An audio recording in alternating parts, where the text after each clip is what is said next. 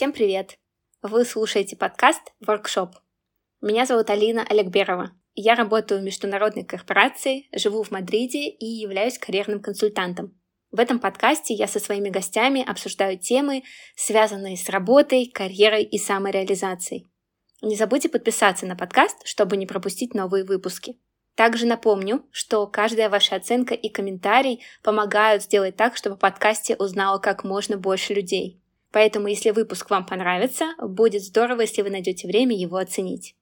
А сегодня у меня в гостях Вика Рыбакова. Мы познакомились, когда учились вместе в магистратуре. После учебы Вика строила успешную карьеру в маркетинге, но пару лет назад совершила большой профессиональный шифт и ушла в коучинг. Вика работает с темами самоопределения, реализации, построения эффективных коммуникаций. Про все это мы сегодня и поговорим. Вика, привет! Привет, Алин. Расскажи, пожалуйста, для начала про свой карьерный путь, потому что ты долго работала в маркетинге, в крупнейших корпорациях, у тебя была на самом деле офигенная карьера, о которой, мне кажется, многие мечтают, но в какой-то момент ты совершила довольно неожиданный переход, и ты ушла из корпорации и решила развиваться самостоятельно в коучинге. Как это произошло? Почему? Как ты поняла, что то, чем ты занималась, тебе уже не подходит? И как ты делала выбор в сторону коучинга?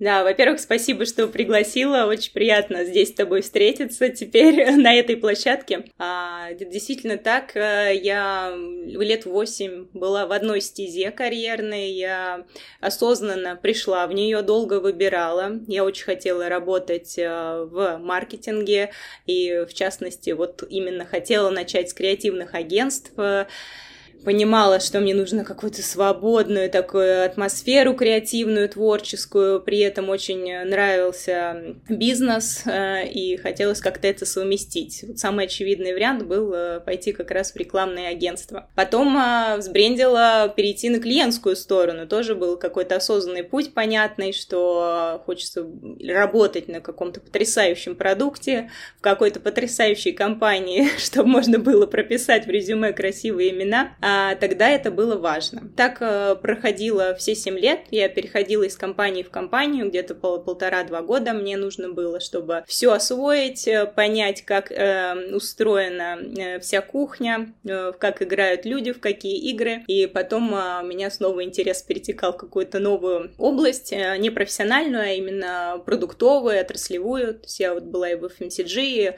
на люкс э, рынке, э, в стартапе, и все было очень интересно исследовать. Но вот, э, вот этот переход да, из маркетинга в коучинг, он э, на самом деле произошел не резко. То есть для внешнего мира, конечно, это выглядит так, что вот вчера я бренд-менеджер, сегодня я коуч, но на самом деле этот процесс э, запустился давно до этого финального решения, когда я просто увольнялась в никуда, так скажем. А, для меня всегда, честно говоря, как для многих, я это замечаю, очень большой страх остаться без работы. Вот как это можно, да, уйти и э, при этом не иметь офер в другую компанию. это очень страшно, я это очень понимаю хорошо, но для меня это был вопрос жизни и смерти.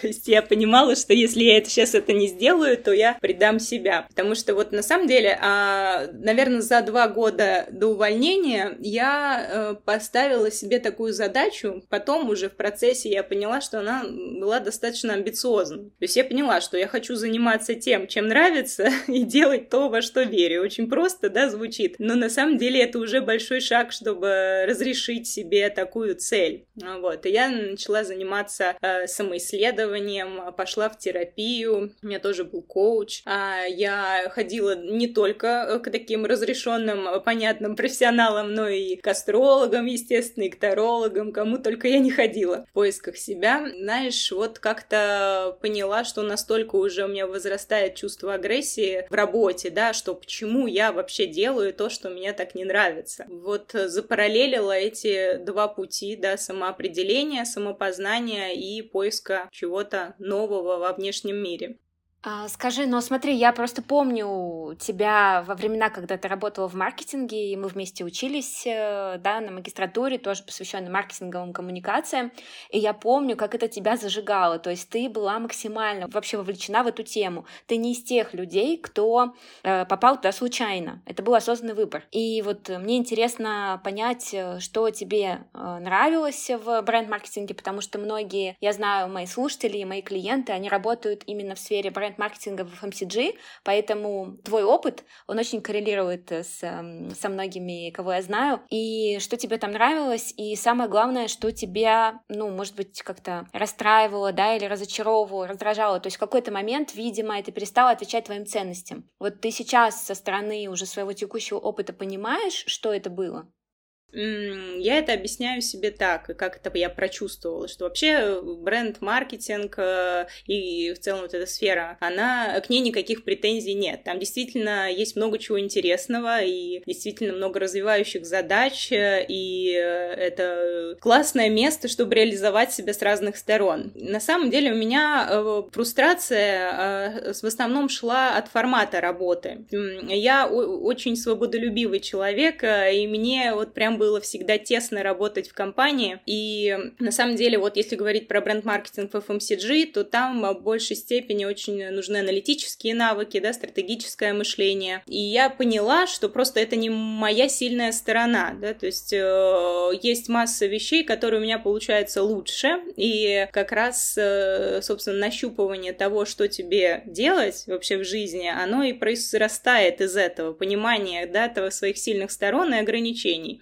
чтобы понять свои сильные стороны, нужно прислушиваться к обратной связи от мира, что он вообще тебе говорит, какие сигналы посылает, как реагирует на тебя. Э, и мне вот поступала часто обратная связь про то, что у меня очень круто получается задавать вопросы, подсвечивать потенциал человека, да, какие-то его проявления, через которые он узнает себя. А вот об этом мы, наверное, еще поговорим, да, как, мы, как можно смотреть на тему самоопределения. Но вот что касается моей связи связи с маркетингом, то здесь большая связь не с а, маркетингом, а с самой формой работы, да. Ну и, как ты говоришь, да, ценности не совпадали, больше, наверное, про смыслы сами. То есть я внутри компании чувствовала себя действительно маленьким винтиком э, в какой-то огромной системе, и многие по-другому на это смотрят, да, и видят э, ценность того, что они делают, и это очень даже хорошо и классно, это нормально тоже. Просто вот мой случай такой, что мне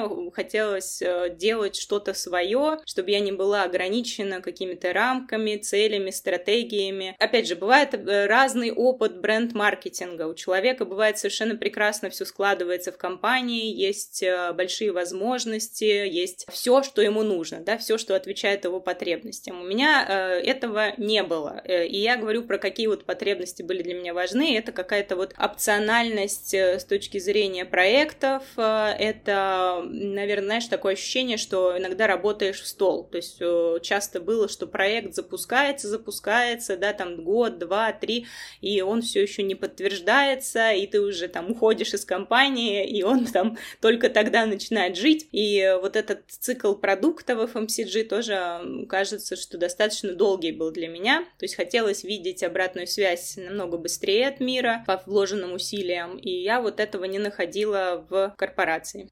Да, ты знаешь, э, ты еще до этого сказала про то, что у тебя начала расти агрессия. Я тоже очень часто замечала, что это на самом деле признак э, того, что что-то идет не так. Вот у меня вопрос к тебе такой, какие еще параметры, может быть, в нашем настроении, в теле, я не знаю, в какие еще сигналы, симптомы а, того, что, что человеку показывает, что, слушай, возможно, стоит что-то поменять, возможно, стоит что-то изменить. Может быть, ты наблюдаешь это по своим клиентам, да, то есть что их объединяет, а, когда они находятся в таком карьерном кризисе, тупике, но, может быть, этого еще не осознали или только начинают это осознавать. Да, спасибо за вопрос, классный. Э, вот на самом деле, э, конечно, любая эмоция — это реакция на что-то, да, на что-то, что с тобой происходит. Если говорить про работу, если ты чувствуешь, что это источник э, каких-то негативных эмоций, уже стоит туда посмотреть и поисследовать, что является источником этих эмоций. Если говорить про э, агрессию, то это уже, конечно, финальная стадия, да, гнев, агрессия, э, уже достаточно сильная эмоция, которая как раз является тем, когда уже без, не, неосознанно начинаешь принимать какие-то беспорядочные решения, потому что уже крышечка закипела у чайника. Поэтому, если говорить про какие-то другие сигналы, более тонкие, то это состояние, ну, так называемое сейчас самое хайповое, прокрастинация. Да? Прокрастинация — это когда ты делаешь что-то, в чем ты не видишь смысла. Пытаешься это сделать, но не можешь никак начать, поэтому вместо того, чтобы сделать, что надо, делаешь все, что угодно, но не это. Также состояние состояние выгорания разных стадий, да, когда ты чувствуешь э, сильную усталость, не можешь э, э, утром встать, открыть ноутбук, делать какие-то обычные свои дела, уже тоже является признаками того, что надо как-то изменить формат работы, что-то в работе, саму работу, то есть здесь не обязательно резко что-то менять, но надо свое внимание направить на причину того, что вызывает эмоцию. Вот. Изначально, наверное, самое мягкая эмоция — это скука, которая может появиться, с которой можно справиться, да, как-то постараться скультивировать интерес э, в себе, но это тоже признак того, что, э, возможно, вы занимаетесь не тем, чем хотелось бы заниматься.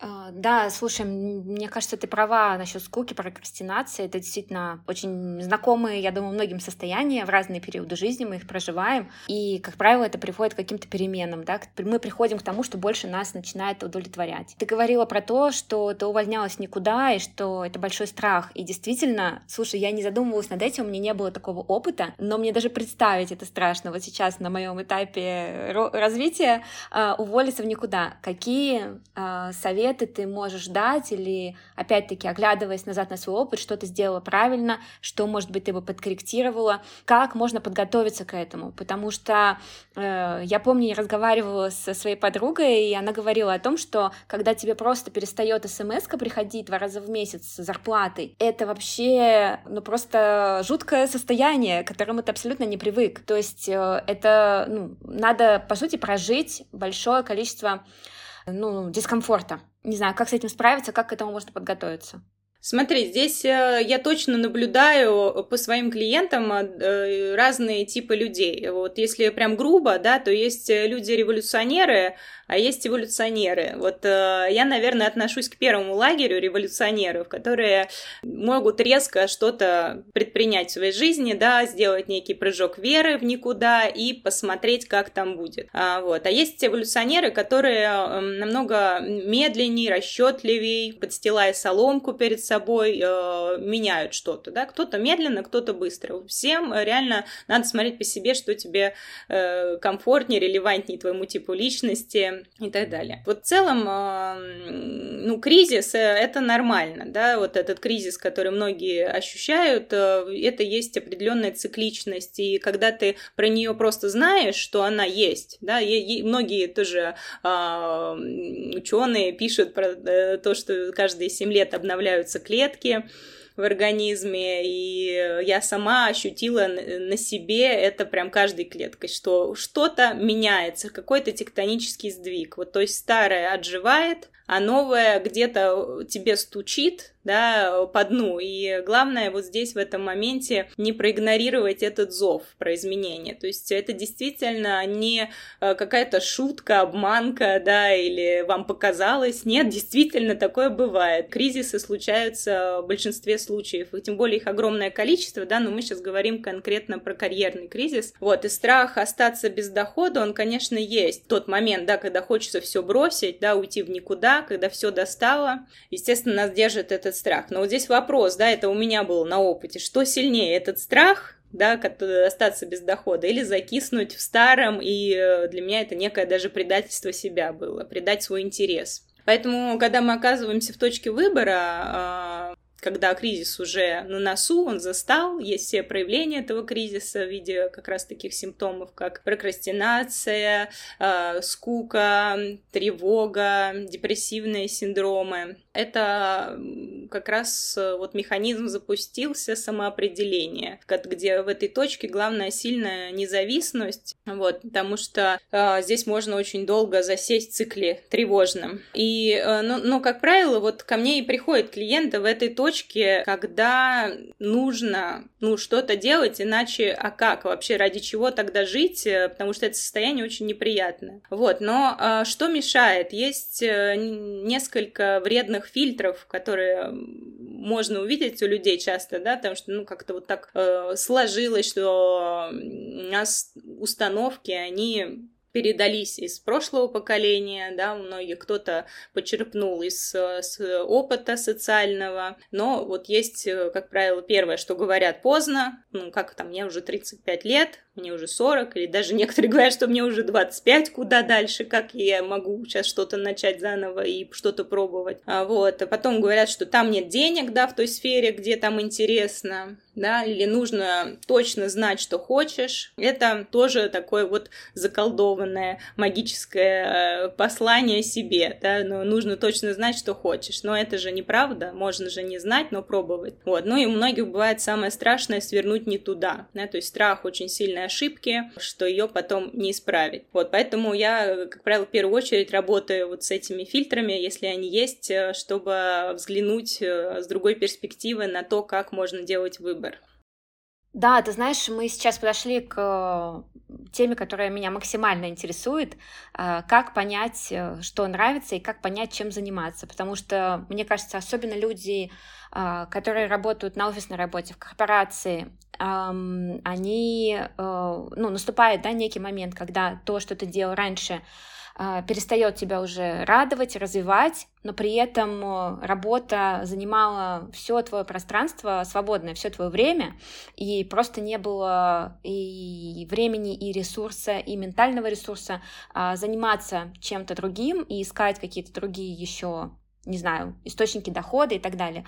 И у многих э, даже хобби, да, нет. Вот я часто слышу, что э, люди жалуются, что у меня нет никаких хобби, то есть они начинают переживать на этот счет. И ты оказываешься в точке, что ты и рад бы был чем-то другим заняться, но ты просто не понимаешь, чем. Скажи, как с этим можно э, справиться, как с этим можно начать работать хотя бы.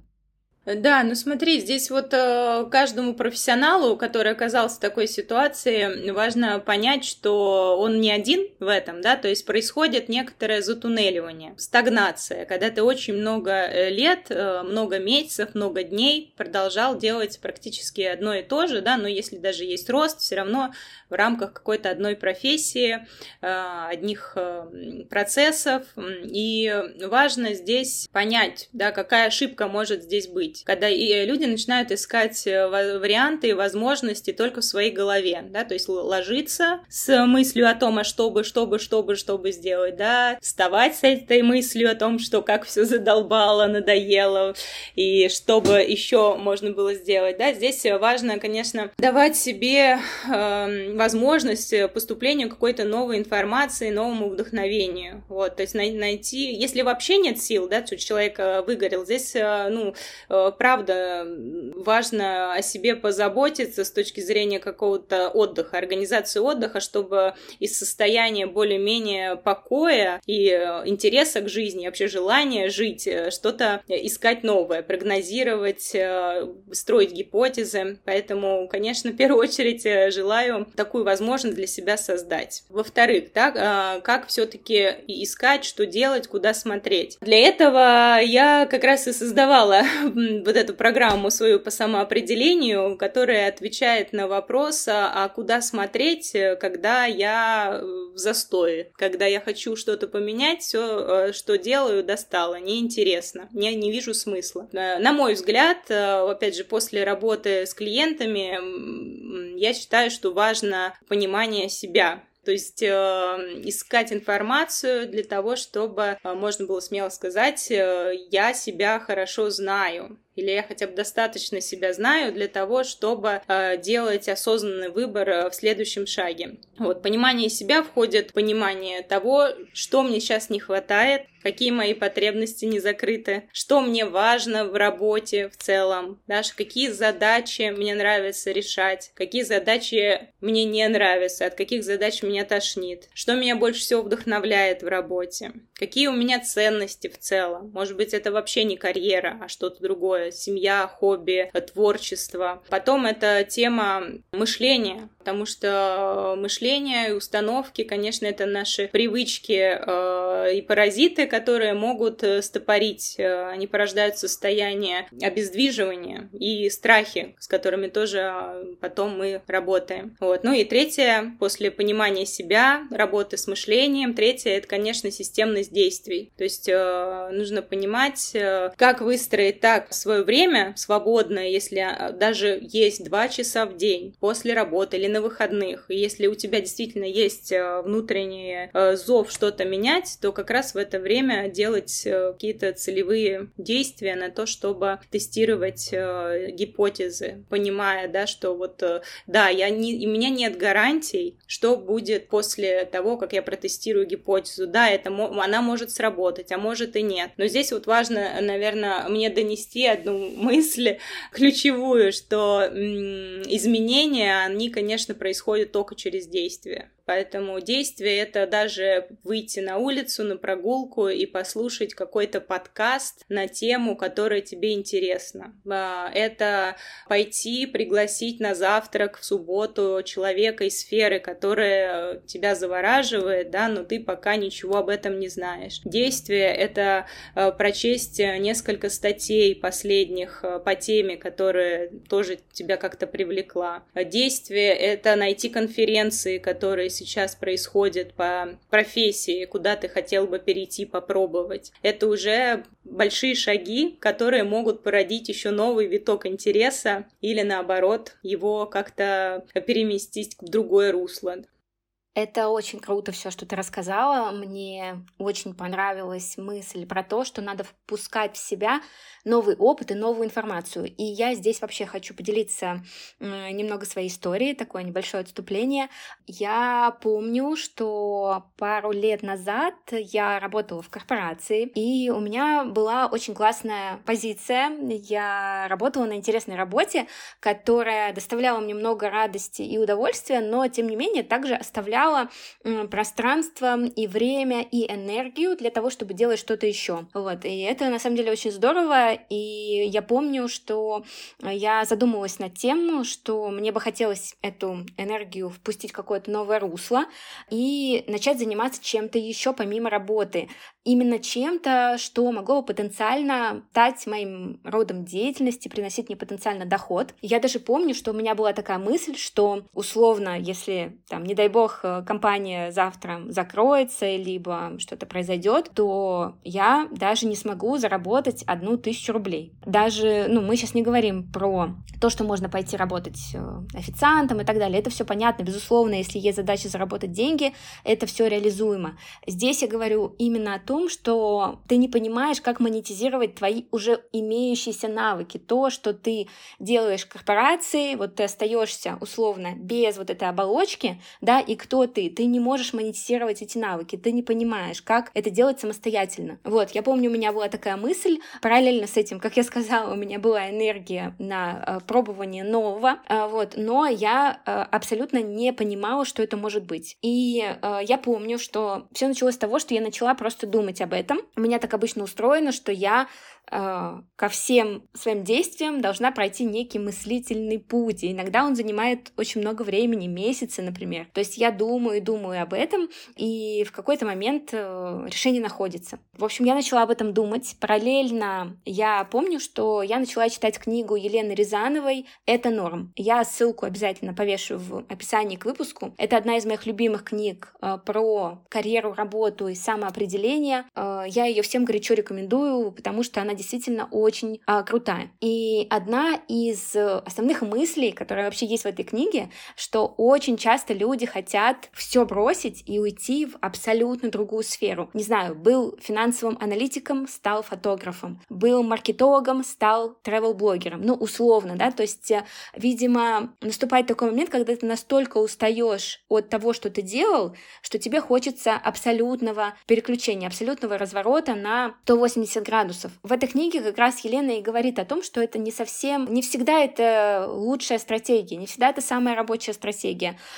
И мы должны посмотреть, и мы можем посмотреть на самом деле на смежные сферы. И условно, если человек работал бухгалтером, либо там экономистом, он э, может стать там, финансовым консультантом, предположим, да, и работать с конкретными людьми, э, выстраивать их там инвестиционные э, портфели. И это тоже будет тема денег, он сможет там использовать свои навыки, но это будет профессия с абсолютно другого угла. Действительно, я помню, что я тогда задумывалась над этим, потому что мне хотелось э, точно так же чего-то абсолютно нового, вот, и эта мысль, она помогла мне осознать, что вообще-то надо посмотреть на то, что абсолютно находится рядом с тобой. Надо подумать, как ты можешь использовать уже то, что ты имеешь. Одновременно с этим, э, я помню, что как раз ты рассказала мне про сервис H, он тогда только запускался, и одна из э, идей у них была в том, чтобы помочь молодым специалистам э, или просто людям, которые только пришли в сферу, да, в какую-то новую, помочь разобраться, понять, это вообще твое, не твое, как устроена внутренняя кухня и так далее. И вот они только буквально запускаются, и я отправляю им анкету на то, чтобы стать у них куратором. И я становлюсь у них куратором куратором и начинаю вести карьерные консультации. Сначала через этот сервис. И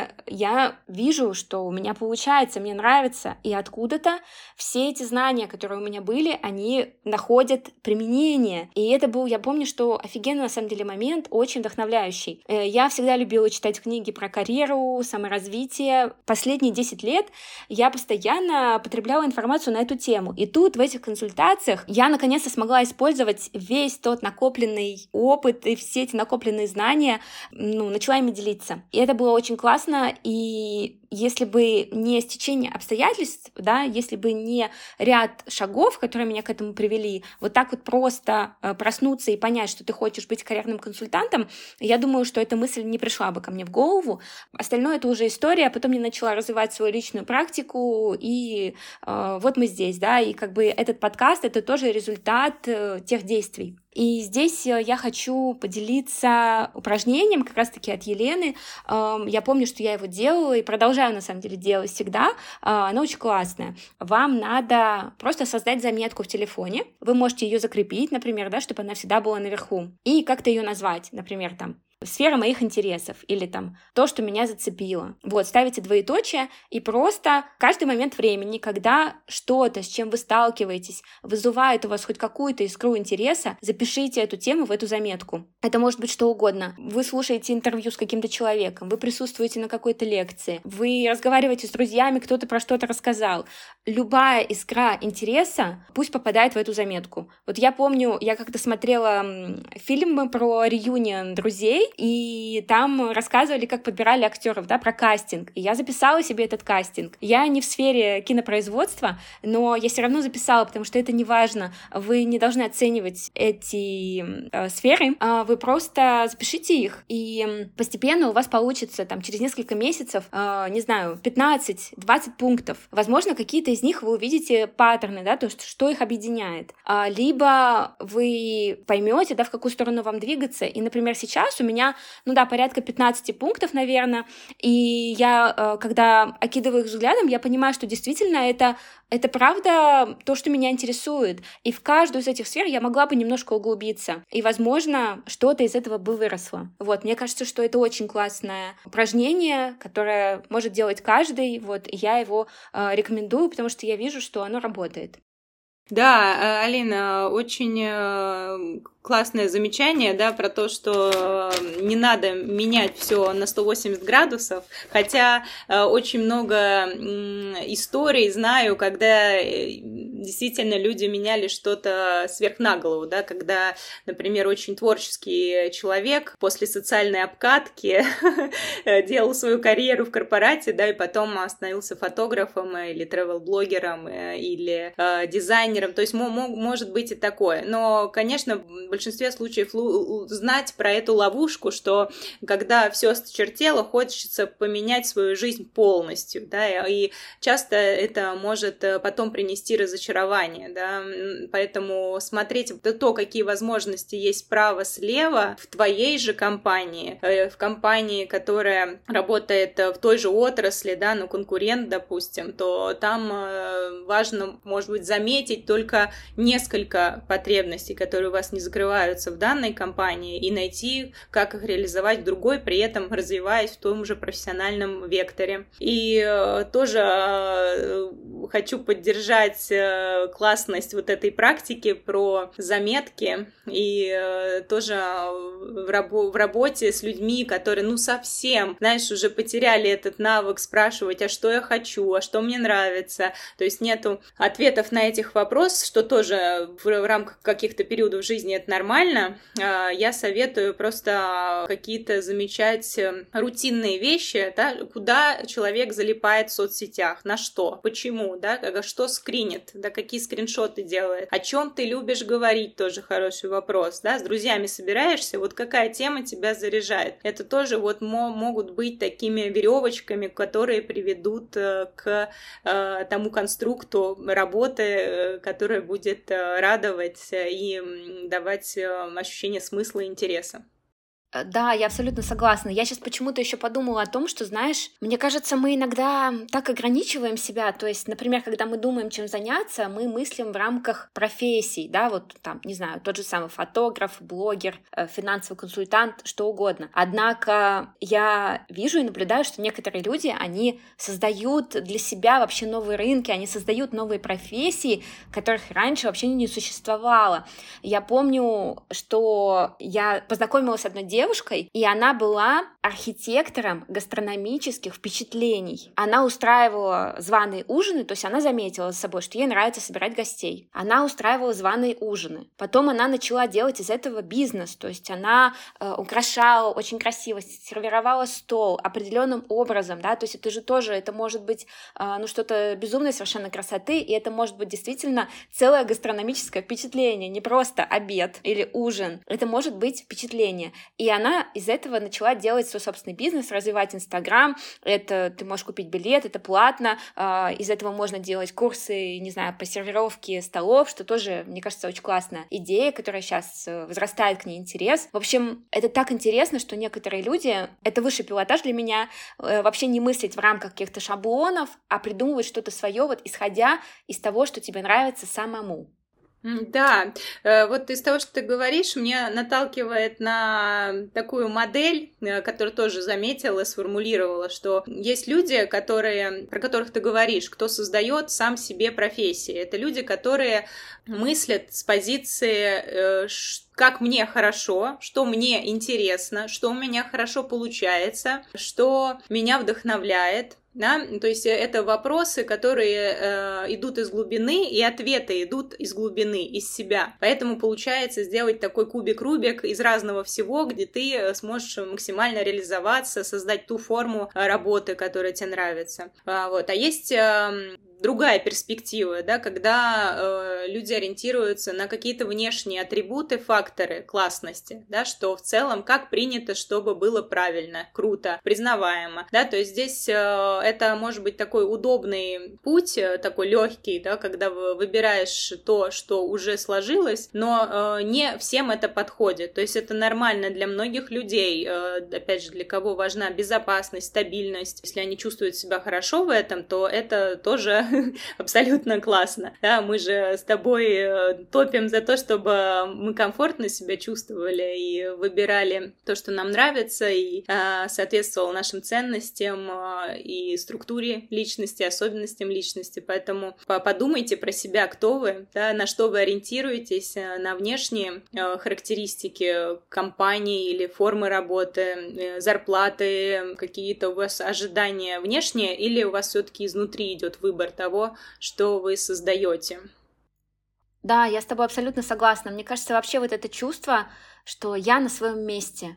Вот быть в ладу с собой, когда ты понимаешь, что это твое, это очень классное чувство, это, наверное, ну, один из самых главных ориентиров. И более того, таких дел может быть несколько, они могут меняться со временем, ты можешь перепридумывать себя, это могут быть разные форматы одного и того же, то есть э, любые э, лимитирующие установки, мне кажется, они здесь э, мешают, Поэтому, да, я с тобой, я с тобой согласна абсолютно. Переходя от темы самоопределения к теме коммуникации, мне хотелось очень с тобой это обсудить, потому что ты глубоко изучала этот вопрос, у тебя скоро запускается курс на эту тему. Поскольку я специализируюсь на работе и карьере, то в работе не секрет, что коммуникация очень важна. Возможно, это одно из самых главных умений коммуницировать для того, чтобы продвигаться по карьере, быть успешным. И э, скажи, на твой взгляд, что влияет на процесс коммуникации и на ее исход?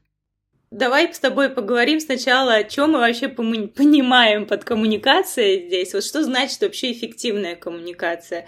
Я вот предложу свое как-то видение э, и сверюсь с тобой. Кажется, что мы привыкли в целом подразумевать, что эффективная коммуникация это когда мы добиваемся своего, да, то есть у нас есть какая-то задача, и мы выстраиваем так общение, чтобы это у нас случилось. Вот. Но, э, как правило, без навыка э, общаться открыто и честно, да, что подразумевает выстраивание долгосрочных отношений, мы можем ориентироваться, не ориентироваться на то, что нужно другому человеку, собеседнику, да, или наоборот подстроиться, желая угодить, или очень распространены манипуляции, да, чужими э, чувствами, эмоциями, когда нужно достичь своих целей. Вот. А я больше как раз изучаю эту тему и делаю курс, чтобы научиться общаться честно открыто, при этом достигать целей общения, добиваться вин-вин истории, когда есть ясность, что нужно мне, что нужно тебе, почему мне это нужно, почему тебе это нужно. А, и как раз э, говорить э, честно и открыто, но при этом а, тактично, а, без использования манипулятивных приемов. И это на самом деле создает общее такое состояние в долгосрочной перспективе очень приятное. Как ты э, сама смотришь на что такое эффективная коммуникация? Uh, да, ты знаешь, когда ты сказала, у меня абсолютно первое ощущение — это эффективная коммуникация, когда все сделают так, как я захочу. То есть, эм, когда не придется уговаривать, э, либо я не буду сталкиваться с какими-то неприятными эмоциями, либо, либо дискомфортом во время общения и коммуникации, когда, не знаю, мне не будут, меня не будут челленджить, и все удастся лишь решить легко. У меня такие ассоциации. Я знаю, что они не как сказать, может быть, не какие-то идеальные, да, или конструктивные, потому что, кстати, буквально недавно я прочитала книгу, которая называется «Пять пороков команды», и там, э, в общем, коротко расскажу, что там идея в том, что пришел новый лидер, новый SEO, это бизнес-роман, а он поделен на две части. Первая часть такая, как художественная литература, но с вплетением большого количества бизнес-кейсов, а вторая часть, она уже больше как такая нон-фикшн книга с конкретными рекомендациями. В общем, и там э, пришел новый новый руководитель, и она э, начала работать с командой, выстраивать команду, и заметила, что в команде нет вообще никаких конфликтов. И ее одной из основных задач было начать сделать так, чтобы люди начали конфликтовать между собой и доносить свои какие-то идеи и интересы. И вот это вот э, поверхностное впечатление, да, что если нет конфликтов, то типа все хорошо. Оно в книге очень четко показано, что это иллюзия на самом деле, и что конфликты они нужны. Э, и именно за счет честной коммуникации, то, о чем ты сказала, и можно добиться на самом деле настоящего прогресса, настоящих результатов. Да, абсолютно с тобой э, согласна. И очень классный пример из книги. И очень э, мудрое решение SEO сделать так, чтобы эти конфликты появились. Потому что честная, открытая коммуникация — это, как тоже сказала, да, что такое коммуникация? Это когда хочется быть, чтобы всегда было комфортно, хорошо, радостно, улыбчиво, э, чтобы все отзывалось и так далее. Вот. Но э, суть в том, что сложные разговоры, они часто дискомфортные. Да, и навык говорить о своих эмоциях, э, о потребностях, о том, что тебе нужно, какая у тебя цель, э, это сложно. Но это как раз приводит к долгосрочному результату в виде качественных продолжительных отношений. Да, ты знаешь, мне кажется, одним из э, барьеров, на самом деле, в коммуникации являются эмоции. Ну вот, например, лично у меня. Я думала над какими-то сложными кейсами в плане коммуникаций.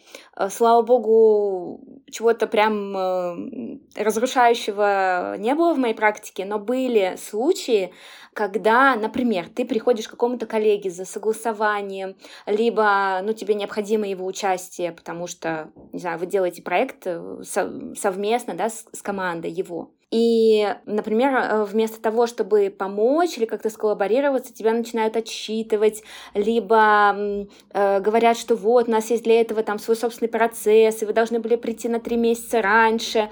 Э, то есть начинают э, вгонять тебя в стресс, условно. Вот. И у меня такое было несколько раз, особенно когда я работала с производством, где очень сложные действительно процессы, долгие, но которые ты можешь просто элементарно не знать. И э, там очень часто, кстати, работают люди, которые просто вынуждены защищать свои границы, потому что иначе э, ну, будет хаос. Вот. А это очень серьезное как бы предприятие, да, произвести продукт. Вот, поэтому часто там определенная, определенная специфика есть. Вот, в общем, мой вопрос в том, как с этим работать, как работать с эмоциями. Потому что часто я замечала, что в такие моменты ты забываешь свою финальную цель, и э, тебя просто, не знаю, накрывает волна возмущения, и диалог после этого становится неконструктивным. Угу. Да, ты очень классно уже подметила в вопросе и в кейсе, что э, когда э, у нас э, вторая сторона начинает, например, э, неадекватно реагировать на твою речь, на твое предложение, или ты чувствуешь манипуляцию со стороны, да, и у тебя возникает чувство определенной вины, там, или агрессии, раздражения, то теряется, собственно, цель, зачем мы здесь собрались и что мы хотим решить. Конечно, э, необходимо построить так дальнейшую коммуникацию, чтобы вернуться к тому, что оба, обе стороны понимают финальную цель. Но, как ты сказала, действительно, первая реакция э, — эмоция. Да, э, то есть эта эмоция накрывает, и здесь включается этот навык, который необходимо, на мой взгляд, развивать. Это делать небольшую паузу, это может быть миллисекунды, секунды, когда ты осознаешь эту эмоцию, когда ты не действуешь под властью этой эмоции, и она продиктовывает твое поведение, то, как ты говоришь, реагируешь, э, пелена перед глазами, да, и уже как бы не задачу решаешь, да, а злишься на человека, хочешь с ним выяснить отношения. То здесь э, важно понять, во-первых, э, что ты чувствуешь и на что это реакция. Вот, и когда ты замечаешь эту эмоцию, она, конечно, становится Э, более управляемая, ослабевает, и здесь можно спросить человека, да, что сейчас происходит между нами. Давай э, попробуем э, еще раз вернуться к вопросу, который мы решали. Вот. Э, другое дело, если ты понимаешь, что тоже совсем э, зашкаливает уровень эмоциональной реакции, то здесь всегда можно, опять же, осознав, что с тобой происходит, выйти из коммуникации в данный момент, то есть вернуться к этому вопросу чуть позже. Даже, может быть, 10 минут перерыва, да, там сходить на кофе, в туалет, выпить воды уже будет достаточно для того, чтобы вернуться к ясному сознанию и к э, сути разговора. Это классный совет, потому что, да, я даже когда по себе замечала, во время каких-то неприятных э, бесед, если мне удавалось замедлиться, просто обратить внимание Э, на то, какая сейчас у меня реакция, да, на что она возникла, взять небольшую паузу, замедлиться и потом вернуться в разговор, вспомнить, какая, собственно, у меня была финальная цель, почему я здесь, то после этого вырулить на конструктивную беседу становилось гораздо проще. Вот, поэтому здесь э, сто процентов э, взять паузу и э, замедлиться — это, мне кажется, самый лучший вариант из возможных.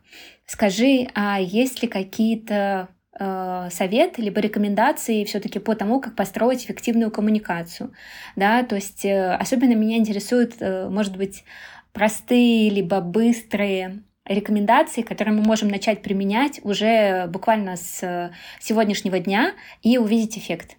Да, ну вот если мы говорим про именно рабочий процесс, а, то я бы предложила какую-то простую схему, которую можно примерно придерживаться в любом разговоре. В любом случае, когда ты вступаешь э, в коммуникацию, важно задать себе вопрос, как я себя сейчас чувствую. Да, некий чекин с самим собой. Потому что известно, что состояние участников коммуникации очень влияет на ее исход. Когда ты понимаешь, что ты в стрессе, что ты вымотан, а, что э, ты уже там пять э, зум-звонков провел, и это уже шестой, э, то здесь важно как раз оценить риски и цену этого звонка, то есть насколько ты сможешь контролировать себя, свои эмоции и адекватно реагировать на собеседника в таком состоянии. Вот. Если чекин прошел самим собой, и ты вступаешь в разговор с человеком, то важно сделать чекин и с твоим визави, спросить, как ты. Просто часто бывает, что мы врываемся ввязываемся в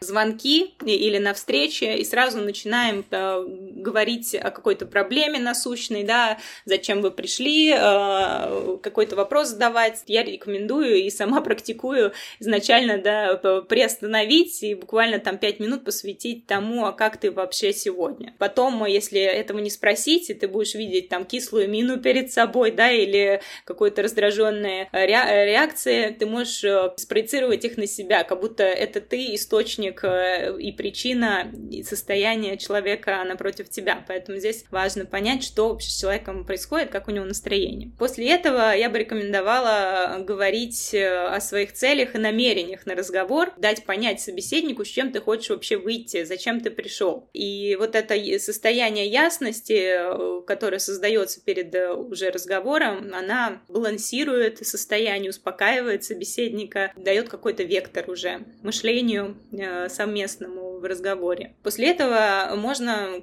как раз озвучить то, как э, ты видишь сам ситуацию. Если это конфликтная ситуация, да, какие-то э, подготовить факты, потому что ты заметил, да, какая информация у тебя есть по той ситуации, которая складывается, и обозначить какие точки напряжения, которые ты тоже заметил. Вот. Здесь важно это делать именно в фактологической форме, а не интерпретационной, как бывает. И обязательно спросить, а как видит собеседник эту ситуацию. Не сразу переходить к каким-то решениям, а создать какой-то процесс э, совместного решения, мышления и э, дать понять, что вы на равных а, общаетесь. Я окей, ты окей. После того, как и собеседник озвучил, как он видит э, ситуацию, нужно перейти к каким-то точкам согласия и несогласия, обозначить проблемы общие, какие вы видите, а, есть э, пересечения, где вы не пересекаетесь, и э, найти совместный подход к решению проблемы и завершить это все итогами и чекаутом, так